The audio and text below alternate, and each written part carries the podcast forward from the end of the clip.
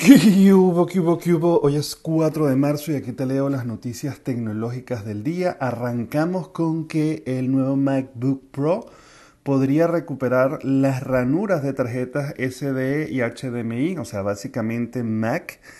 Finalmente accedió lo que desde el 2016 está diciendo que no, que es que sus computadoras eh, portátiles principalmente tengan más puertos o más ranuras pues hoy en día solamente cuentan con dos puertos USB-C, de los cuales uno es para fuente de energía, o sea, para darle corriente, y el otro quedaría nada más uno disponible para meter algún accesorio, alguna pantalla, algún teclado, cualquier otra información que tú quieras agregar o dispositivo que tú quieras agregar.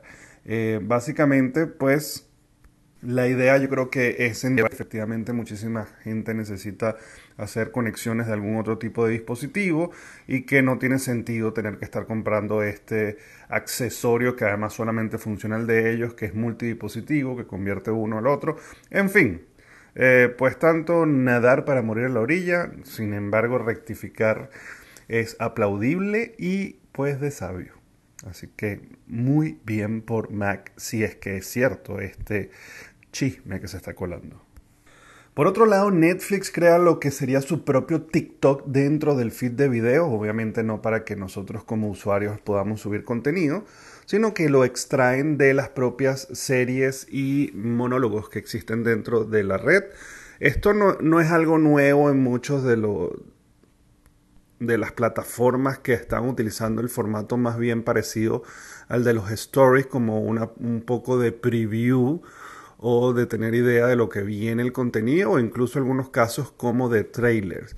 Pero en este caso sí es más como las eh, como los TikTok como tal, que también lo está copiando Instagram en el feed y también lo está copiando YouTube con sus pequeños cortos.